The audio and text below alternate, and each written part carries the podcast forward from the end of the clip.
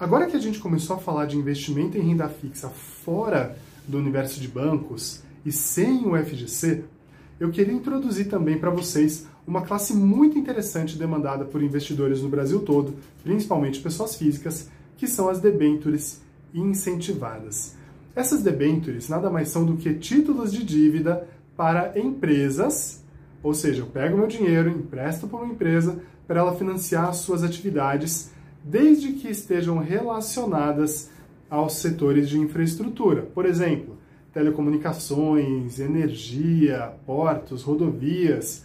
Se você empresta para elas, você consegue é, saber que você está financiando o setor de infraestrutura no Brasil, que é extremamente deficitário. A gente precisa expandir a nossa infraestrutura e o governo, em contrapartida, ele te dá uma isenção de impostos, que é uma coisa muito bacana.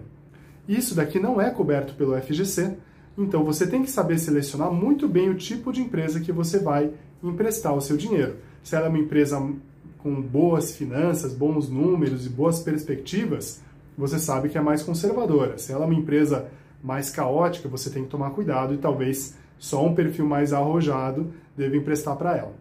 E aí entram as questões das garantias, que elas podem ser desde uma garantia real, como foi o nosso outro exemplo de um imóvel, como pode ser garantia de ações, garantia de recebíveis, como pode ser uma, uh, um, um, aval dos sócios, ou seja, os sócios atestam que se acontece alguma coisa com a dívida, eles usam o dinheiro próprio deles para bancar a dívida.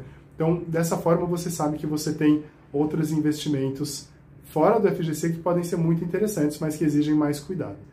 E, principalmente, essas debêntures incentivadas, elas só podem ser emitidas em séries de IPCA+, protegidas da inflação, que é o tema do nosso próximo vídeo, como que funciona uma renda fixa de inflação, de IPCA+.